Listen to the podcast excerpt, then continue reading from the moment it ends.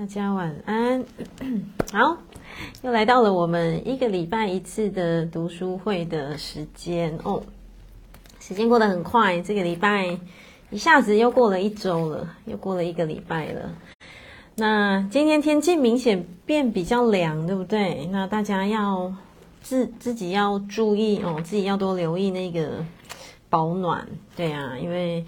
我常讲的就是把自己照顾好，就是把自己那个什么身体状态自己照顾好，才有办法去做更多想做的事，对不对？所以天气变冷了我，变凉了，所以大家自己做好保暖哦。那这个礼拜的你们好不好？这个礼拜的我昨天开了一个线上的工作坊，金钱丰盛的工作坊，那。很多收获啦，哦，学员很多收获，我也很多收获。对啊，每次其实我觉得，我只要每次就是每次开完一个课程，就会觉得就是会觉得很像又有很多内在的一个生命资源的一个累积。对啊，所以真的就是很感谢大家是这么的一个这么踊跃，然后。这么给予的信任，我觉得其实真的很感动啊，真的非常的感动。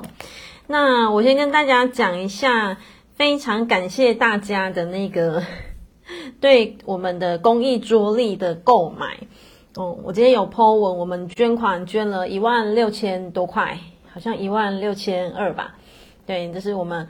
明年度的公益桌历就是二零二三年的公益桌历，那这是我们第二次做，就是第二年做。然后公益桌历就是扣掉那个成本成本之后的那个，就是全数是捐出去的。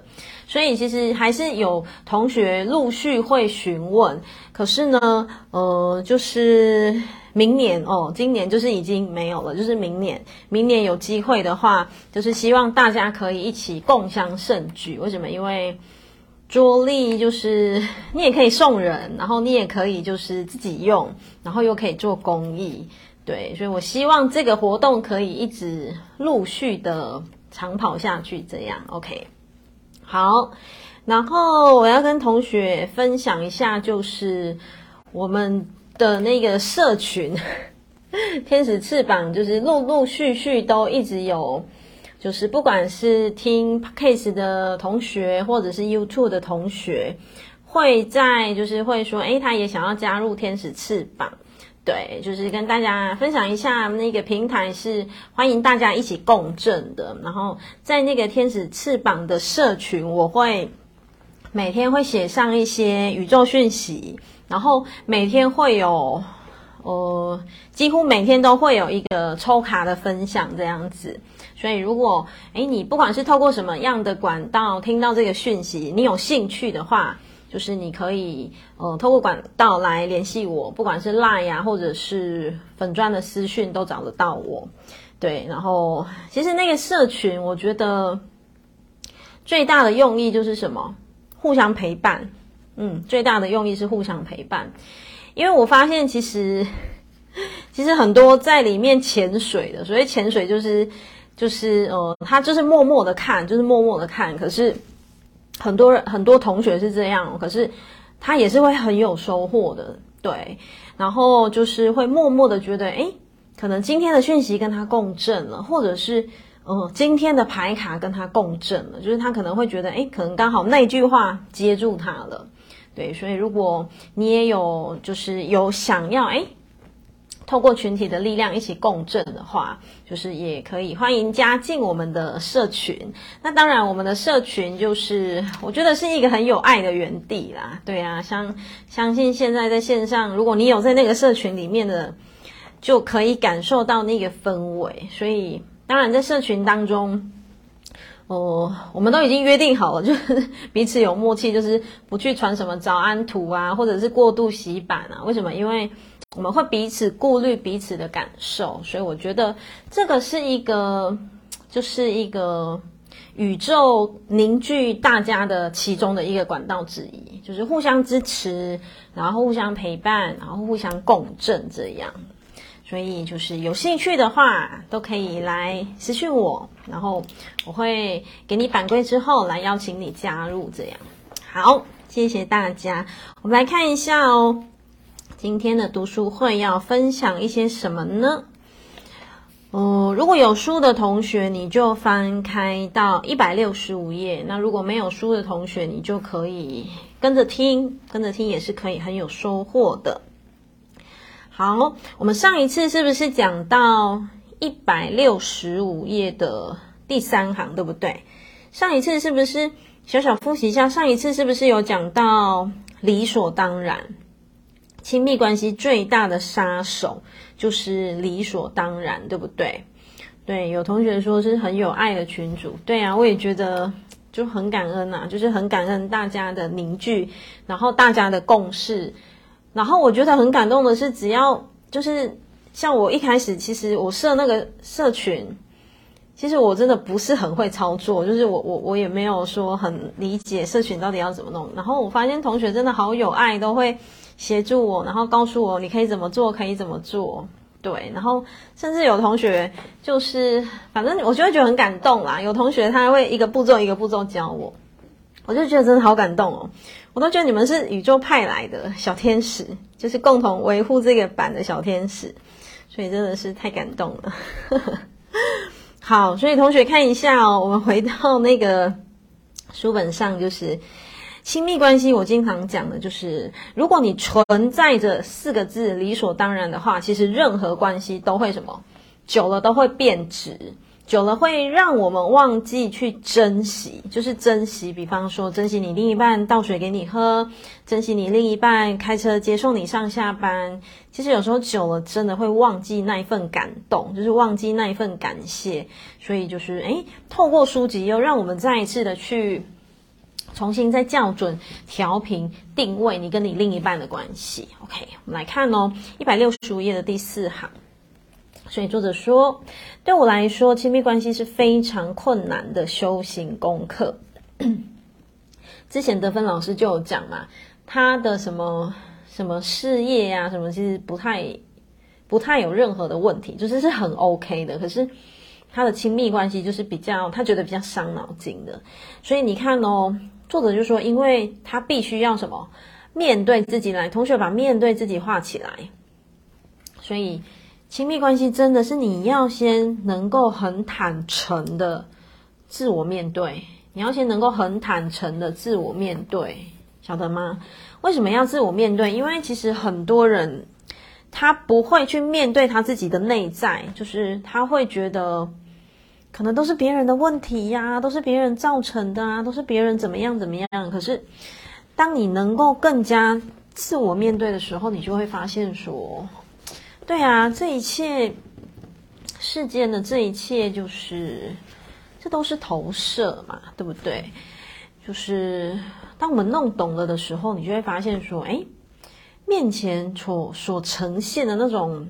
咆哮的状态呀，或者是那种争执、争吵的状态，它其实只不过是在扮演你内在可能什么？你内在可能有一个自己在跟自己打架的那个画面，自己在跟自己过不去的那个画面，然后只不过是如实的呈现、共振、吸引来到你的面前演给你看而已。可是这个真的要非常能够，就是非常。非常有觉察力的自我面对，好，所以他说你要面对的许多挑战。接下来作者说，我知道自己不完美，而亲密关系会暴露我的不完美。对呀，因为亲密关系就是等于就是那种概念，有点像是你。你必须要把你的底牌先出来嘛，对不对？因为你总不可能戴着一个面具在维持你的亲密关系，因为那是这样的话是不可能长久的。所以他说我必须努力，不然我们在一起就不会快乐，那这段亲密关系也不会是公平美好的。因此呢，作者说，他说我必须着手改造自己。面对自原生家庭，我们孩童，他写孩童其实就是原生家庭。面对原生家庭以来没有解决的问题，所以同学会发现哦，我们读书会这本书其实已经超过三分之二了。其实它它真的好多东西都是在讲什么？原生家庭，原生家庭都是在讲原生家庭。OK，所以这个就是让我们去看见说，原生家庭的功课如果没有突破的话，真的就是会带到带到我们的婚姻关系。好，他说改变自己的负面信念与思维模式。我需要许多事情，我需要做许多事情来改变自己，这样才能拥有一段美好的关系。好，我们继续往下走哦。一段安全稳定的亲密关系能给你带来安全感跟稳定感，但不能帮助你成长。好，嗯、呃。当外遇或是其他危机冲突发生时，就是个让你成长的好机会。作者的意思就是说，如果这一段的关系太过顺风顺水的话，没办法让你成长了。他的意思是这样。这个其实仿佛就像什么？我觉得不止亲密关系啊，可能包括像。我觉得像人生也一样，人生的历程都一样。你太顺风顺水，你根本不太可能会去说：“哦，我现在很顺风顺水，所以我要来研究身心灵，我要来为我的什么生命做做一些什么什么更更向内的探索。”基本上，如果顺风顺水，不太可能会是这样。所以作者就是说，当你遇到了什么样的起伏、危机、冲突的时候，其实刚刚好是可以让你怎么样？学习刚好可以让你向内走的机会，OK。好，最后的这一段文字上面是写着“不要相信所谓的灵魂伴侣”。那我们来看看为什么德芬老师这样说哟。没有人是为你而造，等着你完成你，让你永远快乐的。为什么？因为其实没有谁有办法。挂这个保证，你知道吗？没有谁有办法，就是说好，我保证一定怎么样，一定是怎么样。好，这是个童话。作者说这是个童话。我们喜欢童话，想让生活中发生一些神奇的事情，让我们的生命圆满，永远快乐。有可能及时找到在身体、思想上和你和你相配的人。来，同学把这句话起来，你也要在自身上努力。意思就是什么？即便你跟你的另一半很契合，你要不要努力？要啊，这是很基本的。好，你也要改变，因为还有功课等着你学习。好，来到一百六十六页，在没有伴侣的情况下，如果你觉得你不快乐，你画起来这句：你先要在自身上努力。其实这个不管有没有伴侣，我觉得都需要努力。不管你有伴侣或没伴侣。我觉得都需要为自己的生命做一些努力，然后我觉得人蛮重要的，就是 要有自己的兴趣。还有，我觉得人蛮重要的是，有时候要学会怎么独处，嗯，就是有时候要学会怎么开心的跟自己相处。这个是不管你有没有另一半，或者是你跟你另一半好不好，对。所以我觉得这个是蛮需要的。为什么？因为即便你跟你的另一半很好哦，可是你还是要创造一些什么？彼此要有彼此的空间，彼此要有彼此，彼此要能够有一个自己有办法好好的安在那个当下的那个状态，而不是因为感情好就永远扒着对方，或者是黏着对方，依靠在对方。所以你看，那个作者就说，你还是要回到你自己身上。其实是不管你有没有伴侣。好，否则即便有了伴侣，伴侣也不会让你快乐。为什么？伴侣本来就没办法让你快乐。全世界有办法，全世界有办法让你快乐的人只有谁？只有你自己。嗯，老天爷也没有办法让你快乐，神也没有办法让你快乐，除非你决定要快乐。所以那个关键是谁？是你自己。OK。因此这句话起来。在你的伴侣出现之前，你就要在自己身上努力，让自己快乐。这句话的意思其实就是什么？你要改变你的频率，嗯，你要改变你的频率。其实，当你愿意改变你的频率的时候，其实真的也比较容易遇到那个什么可能能量频率跟你比较契合的另一半。对啊，我觉得改变自己的频率蛮重要的啦。嗯，OK，有时候我们会希望遇到一个有吸引力、致命吸引力的人，能够让你一见钟情并相爱，但这是危险的情况。OK，作者说，根据我所学到的功课，这意味着你有许多功课要做。对方他越是迷人，他带给你的功课就越多。其实他想说的意思大概就是。如果你觉得哇，你一看你就爱上他，就非他不嫁，非他不娶，那可能后续就会衍生出不不不很多很多的功课。为什么？因为灵牌灵魂安排，灵魂安排让你们相吸在一起，好吸引在一起之后，诶，那可能未来可能就会出现，比方说情绪啊、沟通啊，什么什么什么什么，他的论述的概念大概是这样。OK。我们称这一类的伴侣为业侣，业者，嗯，那个业是什么？就是那个作业的业哦，也是那个因果业缘的业，然后侣就是那个伴侣的侣。OK，他说，呃，他称这一类就是这种互相一见钟情，看了就相爱的，称为业侣。好，他说，因为你们俩之前还有还没有，就是你们还有灵魂约定还没完成的功课啊，他的意思是这样。然后经历过亲密关系，在这一世，你们决定好要完整这段业，所以他说这样子的一个伴侣关系，其实有另一个说法叫做萨满爱人。当然，这是作者书本上写的，我们就把文字这样如实的输出。他说是一个萨满爱人。好，他下面写喽，他的任务就是要干嘛？他的任务就是要治愈你，但是他为了治愈你。你需要经历很多的困难，你才有办法被治愈。其实这个意思就是什么？就是可能你的另一半举手说：“来来来，我来我来我来扮演那个大男人的人。”然后你不是说好你在这辈子要勇敢突破吗？你不是说好你在这辈子要勇敢做自己吗？那我来我来扮演那个大男人，然后不给你自由，然后你再勇敢的去，就是这样，就是一关一关一直突破。他讲的就是这种协议啊，他讲的意思就是，就是我诸如此类，就大概是这种协议。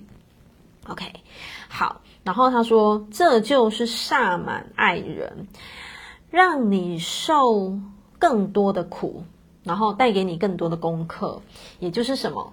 呃，也就是可能你经历了关系当中的某种的低潮，某种的拉扯，你才更有机会去突破你自己。其实说穿了，这个真的都是，其实真的都是灵魂的设定。只是有时候真的很难很难用头脑去，很难用头脑去想清楚，说我我怎么会写这个剧本，我怎么会写这个这一段关系。所以很多时候，我们真的可以透过学习、透过锻炼很多东西，其实你会比较松开。或许没有办法百分之百松开，可是你会觉得有好一点，有好一些些这样。OK，好，所以作者说：愿天下，愿天下痴情男女都能够学会自己人生的功课，找到真爱，不要相信所谓的灵魂伴侣、双生火焰。作者是这样说啦，他是说不要相信，但是我觉得。应该是这样说啦，我觉得，嗯，我觉得还是可以对关系保有一份美好啊。所以其实我在阅读这段文字的时候，我就保留。其实，同学，我我之前一定有跟你们讲过嘛。其实任何的课本书籍。呃，课程包括我上的课程，我讲的东西，你们也自己要保留，嗯，就是自己要保留思辨，嗯，保留思辨。就像作者他说，其实不要相信什么灵魂伴侣、双生火焰还是怎么样。所以同学一样，你们可以自己选择要不要保留。好，然后他说不要相信这个，好像有一个人出现是会拯救你。他说这是童话故事，不是真相，很有趣的形容。好，即使有这样子的一个人，他也是来考验你的，教你人生功课的。我觉得他讲的也没错。为什么？哪一段婚姻关系不是功课？对不对？哪一段婚姻关系不是功课？其实，即便哦，我我经常在一些平台上面去分享我跟我老公，就是我跟师丈的感情，我们感情真的很好，没错。其实也有学生很可爱，他私下问我说。就是他也也会问我说，呃，我有没有跟公婆同住？我有没有公婆的议题还是什么？因为他们可能会觉得，一定会有一些学生会觉得说，好像我的婚姻也美好，工作也很美好，一切都很美好。但其实殊不知，我也有走过我某些的婚姻的历程。为什么？我当然也是有一些些长辈，就是。曾经来自于长辈的某种的压力，但是我能讲的是，其实我很感谢生命当中每一段每一段的历程跟安排。为什么？因为如果没有那些历程的话，我今天对生，哎，我今天对婚姻不会有这么多的感恩，这么多的体悟。为什么？因为曾经走过。对啊，那当然，我觉得这是每一个人会有自己的一个功课。所以，就像我觉得像他后面讲的。哦，任何一段亲密关系，其实里面都是功课，然后里面都有考试卷要写，没有一段关系是没有，包括我的婚姻也有啊。哦，为什么？因为我很经常讲的，婚姻不是我跟师丈好就好了，我们有父母，有公婆，有两个家庭，对不对？所以里面有没有功课？里面怎么会没有功课？一定有功课。所以这些的关系都是要来教会我们什么？就是教会我们，诶，我们怎么去从这些议题当中，去更能够去稳住你自己，然后更能够去知道你想要怎么去调整你自己，去跨越这个功课。哦，对啊，只是我会分享的方向就是，其实婚姻十，我们我们结婚大概十六七年，我觉得我们真的就是换位思考，嗯，换位思考。就是当更多的换位思考的时候，其实很多事情你就会发现，比较不会那么钻牛角尖，很多东西你会瞬间松开很多。OK，好，我们来看一下，所以他就说，呃，即使有这样一个人，他也是来考验你、教会你功课，只有先做好这样子的思想准备。他讲的也没错，婚姻关系本来就是一个。一个什么？一个道场哦。他意思是说，你不要把婚姻想的无敌爆炸美好。他可能是想要这样告诉我们。好，同学，我们来看一下一百六十八页。一百六十八页。好，一百六十八页，作者说不要对人过度付出。我们来看看里面说了些什么。最近我有一个体悟，不要对人过度付出。我真心觉得也没错啊。为什么？凡事刚刚好就好，过犹不及都不妥。记得任何事情中庸之道就好了。然后有同学说太到位了，今天讲的都是你的功课，宇宙要更知道如何看待。对呀，嗯，可能你会刚好听到哪一段。或者是刚好听到今天的东西，就是同学可以各自对号入座。对啊，尤其是这本书，我连两本讲的其实都是蛮落地的，就是落地的生活的东西。我下一本会讲那个灵魂生前计划书，对，但是我有可能第三本我会先停一段时间，我自己看了，我自己斟酌啦。对啊，但是目前的第一本跟第二本。我们讲蛮多什么婚姻，然后亲子，然后生活的一些些情绪啊，能量的调整。好，我来看一下一百六十八页哦。如果你像我一样付出诚信，付出就快乐，那你也要像我一样学习如何付出而不求回报。他讲了，这很难，这很难。有没有？他讲了，他说这是一个很难的功课，他也还在学习当中，对不对？好，尤其是你付出的对象，把感激，尤其尤其是你付出的对象，把感激只放在心里，而在言行、行为、言语上该怎么样，还是怎么样的时候，不要觉得难过，或是后悔自己的付出。其实我觉得这种东西很微妙，就是很微妙，就是什么？你既然要付出，你就不要求回报。如果你求回报，前面一直在告诉我们什么？期待就是坟墓，你有期待就是通往坟墓。那你付出了，是没有谁叫你要付出，你自己要付出的，你自己心甘情愿要付出的。那如果付出之后，你又觉得好失望、好失落，那就代表什么？你的付出里面你有满满的期待，所以有了期待就有有那个机会会往下掉，有那个机会会觉得落空的感觉。但是我知道不容易，所以我们一起锻炼，好不好？哦，我看一下截屏说，感恩婚姻中种种经历，才有现在灵魂的安排，是不是？对呀、所以这个就是有时候你会发现。假以时日，就是有那个曾经走过的时候，你就会觉得，而且甚至哦，就是有时候你也会觉得说，很感谢曾经自己的，就是不管种种经验、种种经历、种种发生，然后才有办法，你才有办法看见现在的你的那个那个透亮度。为什么？你才有办法去看见现在的你对事情的角度，然后对事情的那个切点，对事情的那个切面。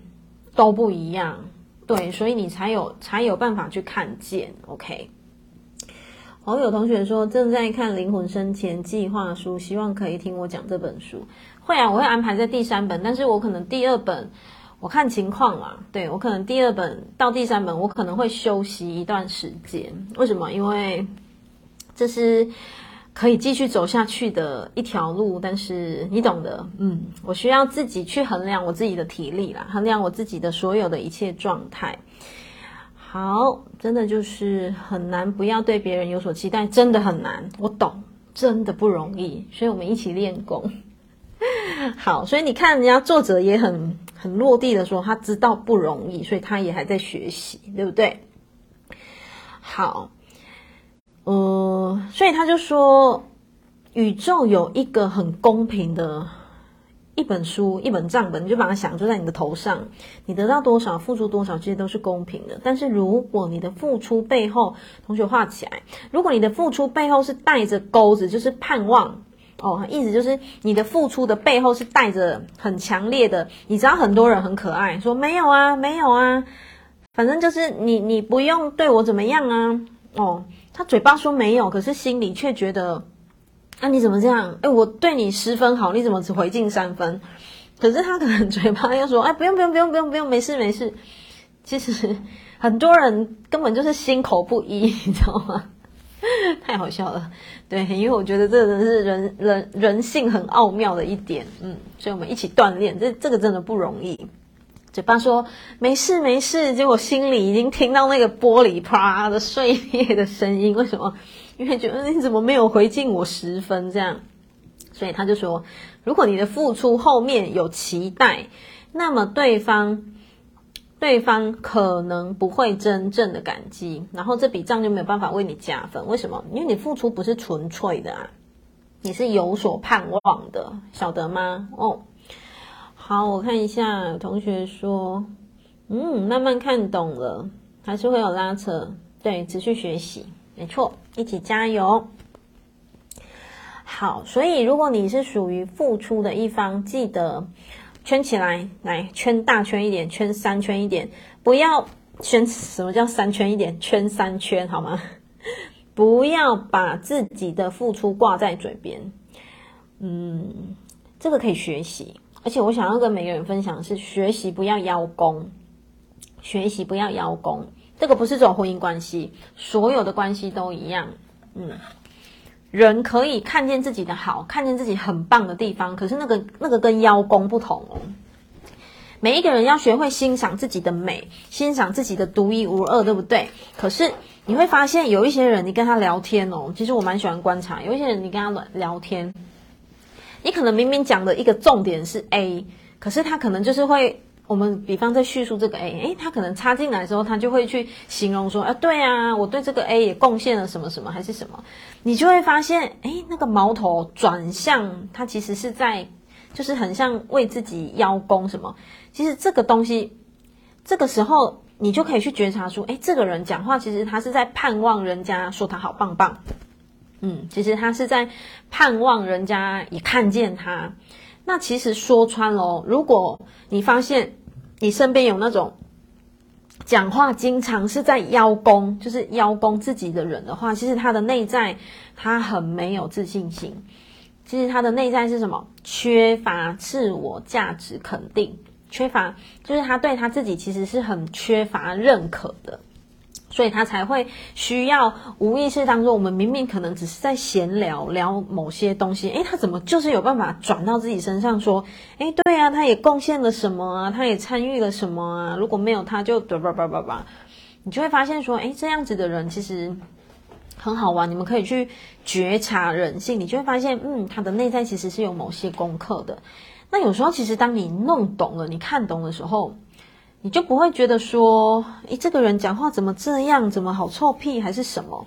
你就不会用头脑的思维去看这个人，你就会知道说，对，他内在其实是有功课的，然后你就会知道说，诶，你会用不一样的视野去看待他，然后那个那个不一样的视野，其实，嗯、从某一个层面而言，你能够更了解他是可以的哦。OK，好。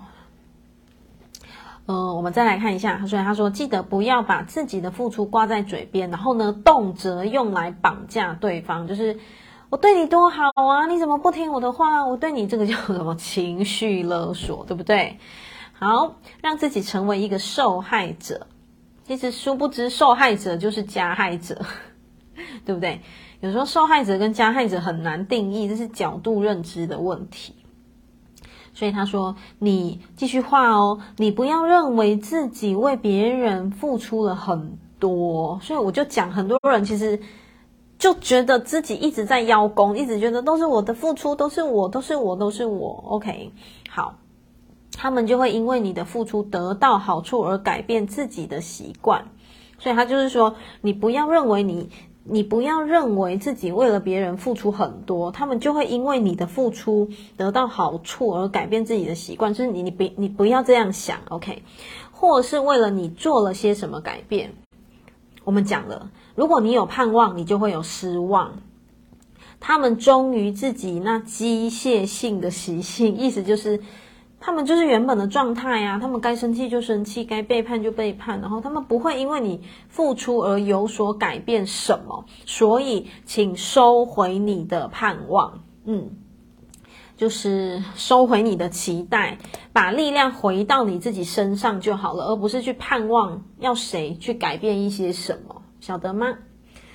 好，有同学说自我价值低落的人，对，他总是。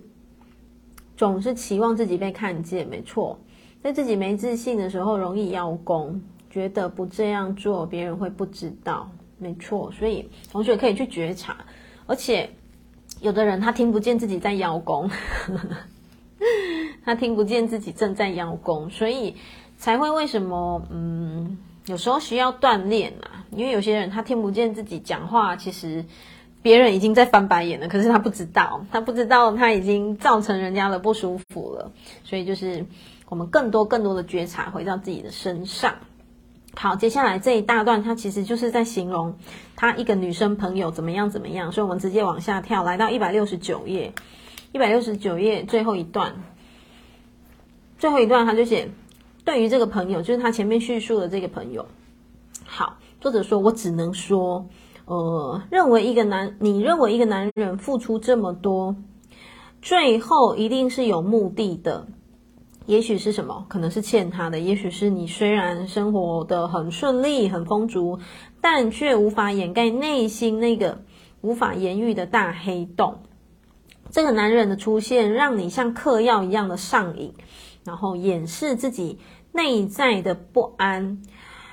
然后把这句话画起来，用它来刷自己的存在感，用它来刷自己的存在感。所以，当夫妻关系、婚姻关系是你只是紧抓着对方在刷自己的存在感的时候，其实对方会窒息，你知道吗？对方，对方其实是会窒息的。好，他就说，而无法面对自己一个人的空虚，因为你只是把那个重力。扒在对方的身上，你你你没有办法好好自己独立站着，对不对？所以他就说，你没有办法面对自己的空虚、自己的无助、自己的无意义、无存在感。然后要知道，来，同学把这句话画起来，精髓重点：没有人逼你付出，是你自己心甘情愿的。有没有看到？有没有看到？可是这个时候。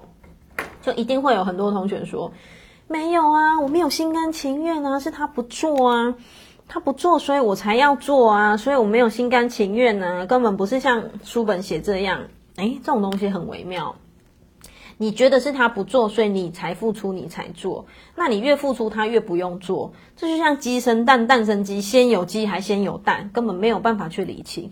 但是一定要先有一个聪明的人，你要先止住，忍住，不要再一直付出，忍住，不要再把对方当王爷、当公主一样，然后忍住，就是 让他自己为自己生命负责吧，对不对？所以。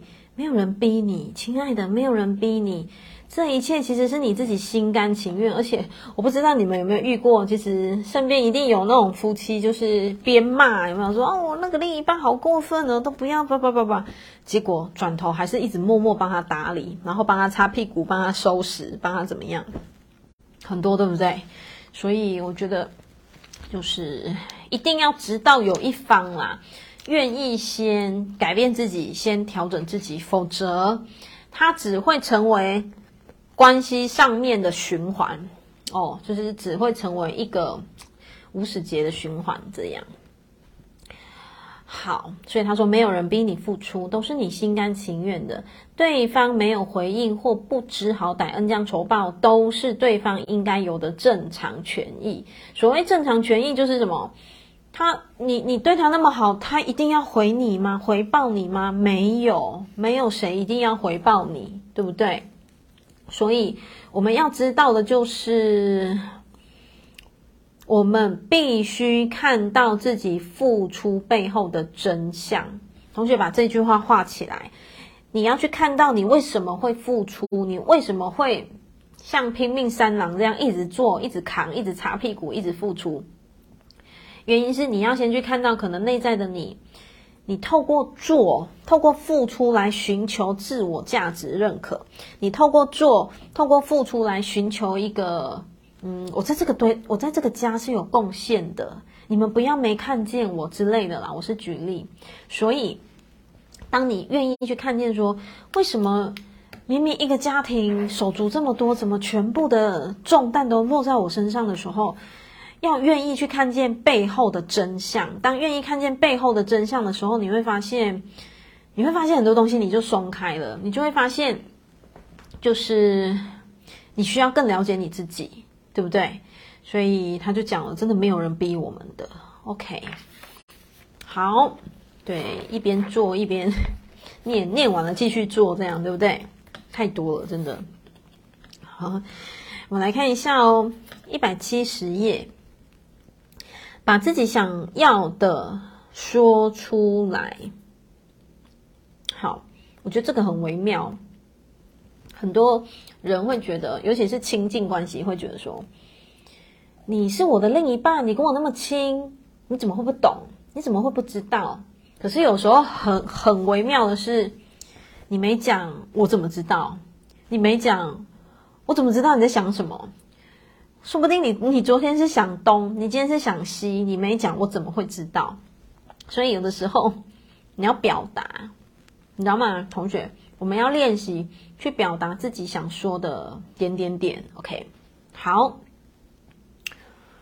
我们来看哦。作者说他喜欢观察人，窥探，窥探人性，其实是观察。OK，观察。好，我常常可以看到很多不同的现象。了解人与人之间的差异，于是更加的确信。画起来，接下来这一句很重要，画起来。我们的人生就是自己的信念创造出来的。我观察到那些真正想要某样东西的人，没有要不到的。哦，前提是什么？他们真的很想、很想要某样东西。他说没有要不到的，关键在于。在于什么？你是否真心想要，以及你画起来，你敢不敢要？你敢不敢要？OK。他说：“我最近发现，的确是有好多人不敢去要东西。为什么？因为其实传统的中国人的那个那个什么框架思维教育，都是叫我们要客气一点的，都是叫我们说：‘哎，你怎么可以跟人家要东西？’哎，你怎么这样没礼貌啊？”没规矩啊，而且是不是都要叫我们尽尽量什么恐龙恐龙让梨了，就是尽量让有没有？我们从来没有被教育过说你要去要啊，你想要你就要啊，我们没有被植入过这一个晶片，所以很多人根本不敢去要。当然，我们回到课本，当然我也见过那种极为饥渴。小时候喝奶喝得不够，然后到处见人就讨爱、讨拍、讨奶喝的人。那一般来说呢，作者说他感觉啦，他觉得敢要的人几乎一律都比不敢要的人过得好。为什么？因为他们的潜意识畅通很多啊。我昨天的，其实我今天下午在在背这这今天的东西，我就发现跟我昨天上课的东西好共识哦，好共识哦。对，就是。你不敢要，你的潜意识就会紧缩。当你潜意识紧缩的时候，幸福不会来到你的面前，是不会的。所以你看，作者也他也观察到，一般普遍来说，好，我们不敢讲百分之百，但是就一般来说，真的比较敢要的人，真的会过得比较好一些，对不对？同感，对，很共识，对不对？我今天在备课，我心里想说，天哪，怎么会这么刚好？我一年开没几次那个课，然后这个今天刚好走到这里，我真的觉得好不可思议哦。所以就是记住，敢要的人，你的能量、你的潜意识绝对是比较畅通的。所以他说，那些非常敢要的人，虽然会让你敬而远之，为什么？因为他有时候太敢了，你可能会觉得呃，因为他可能跟那个什么 道德世俗的框架会有一点点的违和感，但是。其实我觉得，嗯，你如果是在你自己的范围里面的话，那我觉得没有问题。可是学校不会这样教我们，学校都是教我们你要让，你要给，你要客气，你要谦卑，然后你要什么什么什么什么的，对不对？嗯，所以呢，嗯，他说有可能会让你敬而远之，就是那一些敢要的人。可是他们的生活通常都过得不错。然后也很有动力，为什么？他很有动力继续要。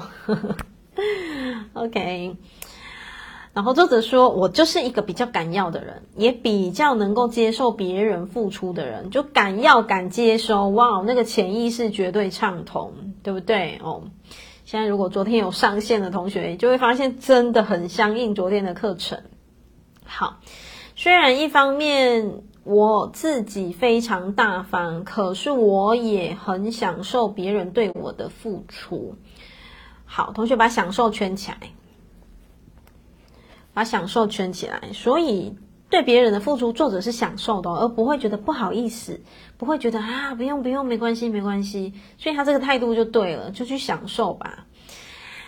但是我观察到，画起来这句话很重要。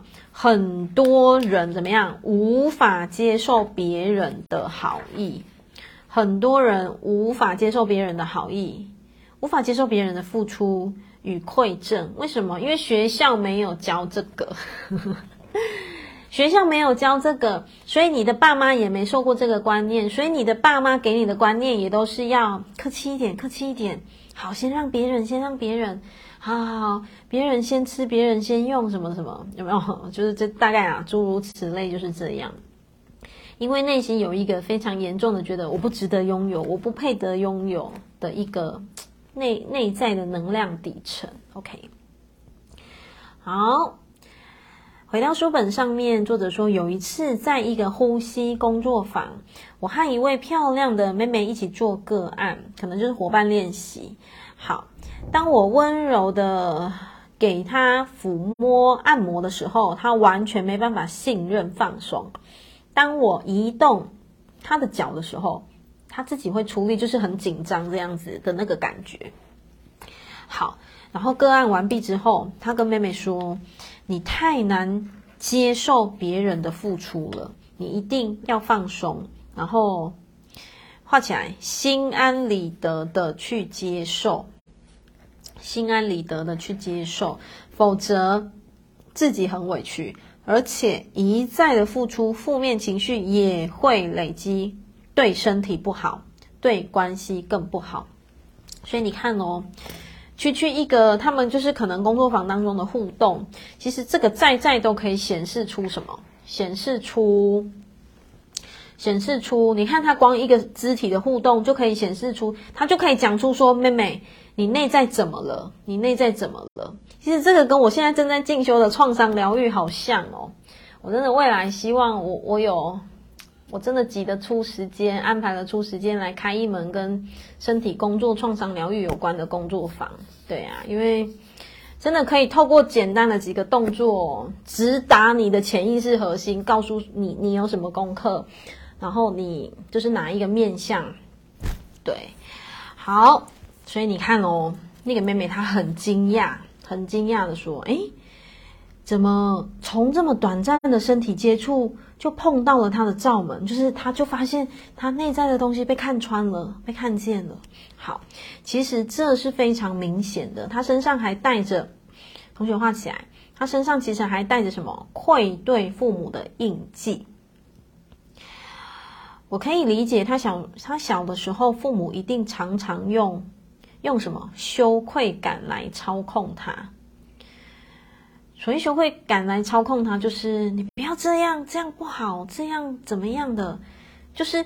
可能其实只是一般正常的互动而已，父母可能就会让他觉得这样不好，这样不行，女孩子不能这样之类的那种感觉。其实有时候父母无意识的，你可能只是讲一句话而已，诶，其实对孩子的内在可能就会产生某一些的印记，这是有可能的。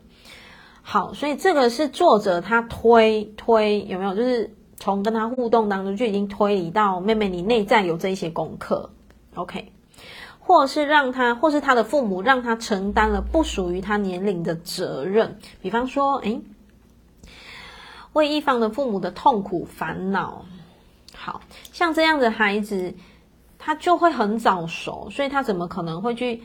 他他的潜意识是没有办法好好享受人生的，所以他怎么可能有办法幸福？这就很难了，对不对？OK，除了上面这个例子之外。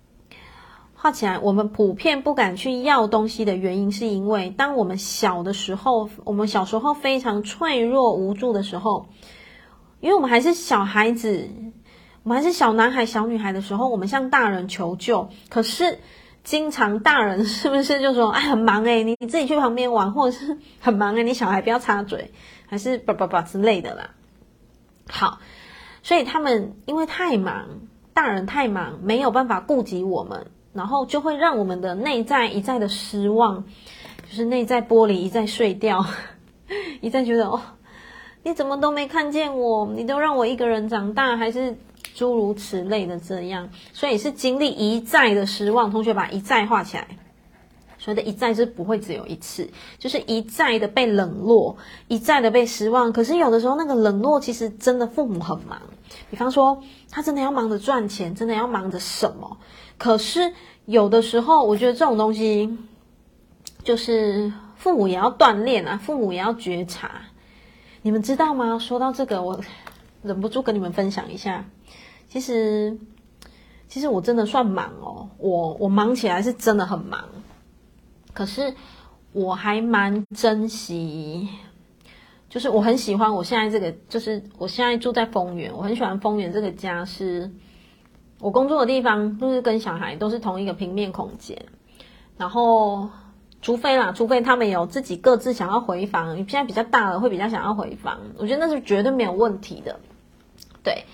然后我是想表达的是，其实我很珍惜，是我们会经常四个哦，就是我在一个旁边的空间，我一直在做我的事情嘛，我在备课。然后他们三个就是我老公跟两个女儿，他们会在沙发上追剧啊、看电视啊、看电脑啊。可是我们离很近哦，我们其实就这样讲话，就是都可以讲话这样。所以我很珍惜这种感觉，就是即便我在工作，可是我们是处在同一个平面空间。然后我经常会会做一件事，就是因为每天早上都是一样，我接送小孩嘛，因为。我老公是农夫，他很早天，有时候天都还没亮，他就要上山了，嗯，然后所以每天我会接送小孩，对不对？诶，没有，他现在没有到，没有到很早，因为他有时候要倒个垃圾什么的，所以我会接送小孩的时候，我都会在那个时候跟小孩聊天，然后我曾经哦，我不止一次啊，我就是曾经有问过，我没有问很多次，但是我记得我我有问过一两次。我就问过小孩说，诶，就是他们也都知道妈妈很忙，其实我真的算蛮忙的。我有时候一忙起来，就是 其其实可以说是没有什么下班时间。为什么？因为随时要挂在网络上，或者是不管啦，回问题呀，或者是备课啊，就是卡在电脑还是什么什么什么，对不对？可是我问过我的小孩一个问题。哦，特别是老大，因为老大现在已经国二了嘛，我就问他们说，哎，就是他们也都知道妈妈很忙，然后我就直接问小孩说，那妈妈很忙，你们会觉得妈妈因为忙，然后忽略你们，或者是跟你有不亲近的感觉，或者是你会觉得有什么话你好想跟我讲，可是我都在忙，我没有重视到你们吗？可是你知道我小孩两个完完全全就是不是场面话哦，就跟我说不会啊，就他们不觉得我有忽略他们。他们不觉得我有忽略他们，所以我就觉得蛮感动的是，其实 因为自己有在锻炼啦，所以我会知道说，我忙归忙，我会有时候会好好的停下来跟他们说说话，或者是我到现在也是哦，每天因为我做的工作的地方是楼梯口，然后他们都上下楼梯口，他们常常要经过，我就说宝贝，先来抱一个，再上楼。我就常常这样，不管哪一只大只小只，先抓来抱一下，再上楼这样。所以我就让小孩，我就问小孩，我说：“你会觉得妈妈因为太忙忽略你们，还是什么吗？”他们两个完全都跟我说不会呀。哦，就是，而且他们的不会会让我感觉到的是，就是，呃，因为我们自己其实曾经童年这样历程过，其实会。更加的去留意，仔细留意这一块，所以我会觉得有的时候真的是有的有一些爸妈他是真的很忙，可是我是觉得有时候其实不是说因为这一块很忙哦，就是工作这一块很忙，然后亲子这一块就完完全全没有心力去顾，其实我觉得是可以兼顾的，我我觉得是可以，但是嗯。可能有一些人的工作是真的非常非常非常忙了，当然这个可能就另当别论了。我也觉得真的蛮辛苦、蛮不容易的。对，只是在我自己身上，我在阅读这一段的时候，我会去检视我自己，我去检视我自己。就是你看，当小孩他在给我们发出盼望、发出求救的时候。我会不会一再让他失望？我会不会只是埋头于工作，埋头于于照顾学生、照顾课程而忘了我的孩子？其实我会回头去检视这个，然后我我得到的回应，其实我就觉得蛮开心、蛮感动的啦。而且你知道吗？我两个孩子，他们不止一次跟我跟我老公讲过说，就是他们觉得他们很很，他们觉得自己很幸运选这样子的爸妈。这是真的，我两个小孩都这样跟我们讲过，尤其是什么？尤其是老大是那个什么国中了，对，然后就是他会开始有一些同才之间的比较，其实有时候不是刻意的。我有同学说每天都要抱抱，很棒很棒，对，有时候不是刻意的比较，比方说，就像我前几天听见我我我女儿她跟我说。他想要约他一个朋友一起去，去好像是去哪里忘记了，然后结果他朋友就他同学，他那个是国小的同学，就跟他说，他们现在没有国中没有同校，可是国小同校，可是他就说他不能出门，因为他这次考试掉出去百名榜的前几名，所以他他家人不允许他有任何的娱乐。哇，我听到。我当时就觉得，哦，好哦，其实我没有多说什么啦，其实诸如此类的这样，所以我们家的孩子他们自己，我家的孩子他自己就会去感受说，其实我们给的教育都是非常开放的。为什么？即便要考试，我都跟我的小孩说，尽力就好了，开心最重要，然后该去睡觉就去睡觉了，就是不用说读到三更半夜还是怎么样。我们家是这，我们家基本上我们家完全是这样，嗯。可是我发现很有趣哦，越是这样，我们家越是这样，小孩好自律诶，小孩他就是自己不会因为我跟他讲说啊，你不用那么累，开心就好了，诶，他就整个放飞，不会。为什么？我很常跟你们分享是，我好常跟小孩讲一句话，我好常跟小孩讲说，爸爸妈妈给你建议，你自己决定，因为你会为你自己负责。我好常这样跟他讲，你会为你自己负责，你会为你自己负责。所以我觉得久而久之有差，就是，嗯，他会更清楚知道，诶，他现在做这个决定，他可以，他可以想得再更周全一点点。为什么？因为他知道他的爸妈是这么信任他，所以他会知道说，就是他会知道，就是他可以怎么样子去安排他自己。就是我我我给我们给孩子空间，其实算蛮大的，只是蛮大之余，那不是放任哦，其实不是放任，而是什么？我们自己走过，我们自己很清楚知道说，现在的孩子并不是你用制约的方式，所以像我们家小孩回来，他会讲说谁因为考不好被打，还是因为怎么样怎么样？当然，我觉得我们都尊重啊。为什么？因为要尊重每个家庭，本来他们就会有每一个家庭有每一个家庭不一样的模式。当然也不一定是说我们家的模式一定是，呃，孩子一定比较好还是怎么样都没有。为什么？其实有时候我觉得哦，不是我觉得，其实这个都是灵魂的选择，这个都是灵魂的选择。嗯，包括女儿回来跟我分享说，她小国小的闺蜜因为考试百名榜掉出去前几十名，所以被家人限制所有的娱乐。你知道吗？在我的心里，我我升起了一阵，因为那个孩子，我我也知道是谁，因为就是好几年，就是他的好朋友。我心里升起一阵酸酸的之后，我马上回到我的内在，嗯，我不需要去同情，我们只要给出更多的同理就好了。然后我马上就切换，知道说这个是孩子的功课，是这个孩子他跟他爸妈预约的功课，嗯。所以，当有时候看懂了，你就会发现说，嗯，就是我是站在一个 阿姨的角度，有没有？就是给他祝福，对，我就会就会在意念发射无限的祝福，去去给这一个孩子，因为我知道这是他跟他的爸爸妈妈预约的功课，我不需要去觉得好可怜哦，好悲伤哦，还是怎么样？不用，为什么？我们不需要给出这个能量，因为所有给予的能量，给出祝福就好了。因为这个孩子他不需要再接收任何低频的能量，他需要接收到的是一个什么祝福的能量。所以在那个过程当中，就是会让我不断的再去检视我自己。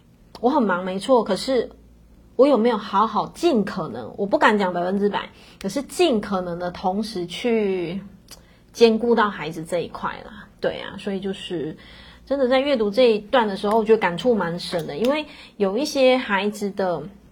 你看哦，他的一再失望，课本当中提到的一再失望，就会变成他们什么生命当中的印记。所以你看课本就写喽，他经历了一再的失望，倒数第三行，长久累积下来，就会在心里，就是在那个小小的心里当心灵当中，就是很像你被宣判了，你被做了一个一个那种宣判审判的那种感觉，嗯，对。不需要同情，嗯，不需要同情，可以给出同理。记住，同理跟同情的能量大不相同。可以给出同理，同理代表你跟他是同对等的能量。可是同情，其实你把自己放大放高了，就是这样位置不对了。同情仿佛是好像自己比较大，他是弱者。对，所以我每次只要不小心飘出这个意念，我会赶快回到我自己，告诉自己说，给出同理，不需要同情，因为人家不需要我们同情。任何一个人，我们只管给出祝福就好。即便我听见那个孩子，就是我刚刚形容的那个状态，对，因为你看嘛，青春期怎么会不想出去玩？当然想啊，想跟同学约去聚餐啊，去打球啊，去去麦当劳啊，对不对？可是就是。嗯，就像我讲的，当我们给出同理的时候，我们会给出很多很多的祝福，就是知道说，诶，那我就祝福这个孩子，因为我知道他跟他的爸爸妈妈有一个功课，对不对？对，常常检视跟孩子的互动。对，我相信瑶瑶也是一个非常温暖的妈妈哦，需要的，真的，我们都是一个很爱孩子的一个一个妈妈。真的，我来看一下哦。所以最后了，来，我们今天要进入 ending 了。如果这个孩子他没有被重视的话，他的心灵就会受创，然后他就会觉得，一定是我不够好，我的妈妈才不听我说话；一定是我不够好，我的妈妈才不理我，我的爸爸才不爱我。一定就是我不够好，所以他会给自己贴标，你们知道吗？他会给自己贴标，嗯，贴什么标？贴我不够好，我不值得拥有，我不配得拥有。然后这个东西很惊人，你们知道吗？这个东西会跑到潜意识，然后会跑到婚姻。会跑到他未来的另一半的关系，所以你去想，当一个人的内在从小就觉得他不配得拥有一切的美好的时候，他怎么会遇到善待他的另一半？基本上这个能量就很难共振出来了。OK，所以我们看哦，最后一行以后你就知道了，好东西和好事都没你的份，因为你的潜意识根本就不允许自己拥有，所以。就会发现，真的人生就会越过越辛苦。对，好，我们今天的读书会差不多就到这边，所以我觉得留下一个蛮棒的伏笔，就是让所有现在线上的爸爸妈妈们，即便再忙，我真的知道，其实每一个人为为那个三餐正在奋斗跟努力，真的不容易，真的不容易，嗯。但是这是一个开始重视心灵的时代，所以忙归忙，其实有的时候孩子他要的真的就是一个拥抱，他要的就是一个你好好放下手机跟他说说话，然后或者是要的一个就是你一个打从心里真心的关心他，或者是真心的陪他探讨一些什么。其实孩子要的可能就是这样，所以我们一起加油。对，我也还在努力，对。因为有时候真的忙，跟那个家庭哦，有的时候那个平衡点呵 呵真的不太容易，我真的还要努力，大家一起努力，一起去找一个最好的平衡点，对不对？好，那今天的读书会就到这边喽，我们下个礼拜一读书会见，然后要记得周一蔬食无肉日哦。好，然后对了，最后跟大家分享，呃，去年有没有记得有有有那个？订那个年菜，非常美味的年菜。然后我今年也有跟那个年菜师傅问他，哦，他说问他，哎，看今天进度怎么样啦？然后今年我会用分享的方式，然后就是分享年菜师傅他的一个，就是一样会有为我们做很美味的年菜。然后如果有兴趣的家人，就可就是可以到我分享的一个平台去订购。那当然。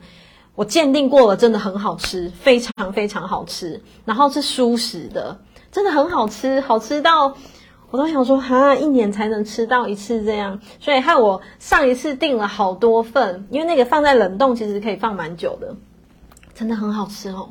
对，所以有我有跟师傅敲完了，然后让他有他说他他他近期会开始张罗这个讯息，所以到时候如果有讯息的话，我会再跟大家分享。好，我们今天的读书会真的好吃，对不对？对，是真的好吃。